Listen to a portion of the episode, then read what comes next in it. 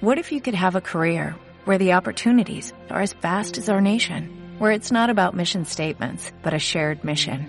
At U.S. Customs and Border Protection, we go beyond to protect more than borders, from ship to shore, air to ground, cities to local communities. CBP agents and officers are keeping people safe. Join U.S. Customs and Border Protection and go beyond for something far greater than yourself. Learn more at cbp.gov/careers. Hola a todos. Se acerca la fiesta de Sukkot. Hay una anécdota conocida del Jafet Haim, un gran jajam, que puede cambiarnos la vida. Este jajam, él mismo construía la azúcar, aunque era ya un hombre mayor.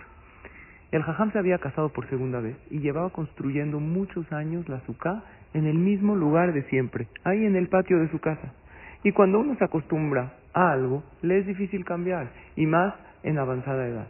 Resulta que construye la azúcar y su segunda esposa, su nueva esposa, cuando vio la azúcar construida, le dice al jajam, Israel Meir, ¿no crees que es mejor construir la azúcar en otro lugar? Ya estando la azúcar construida. Yo les pregunto, ¿qué hubiera hecho cualquiera de nosotros? Yo creo que le hubiera dicho a ella, perdón, ya la construí, pues ya se queda aquí. El jajam, con su humildad y su avanzada edad, desarma la azúcar y la vuelve a construir nuevamente en el lugar que su esposa le sugirió. Cuando su esposa ve la azúcar construida en el lugar donde ella sugirió, se acerca con su esposo y le dice, Israel Meir, tenías razón, estaba mejor la azúcar en el primer lugar, donde tú la habías hecho por primera vez. ¿Qué hubiera hecho cualquiera de nosotros? No sé, pero seguro no la volvería a construir. A lo mejor alguien hasta colgaría a la esposa como adorno del azúcar.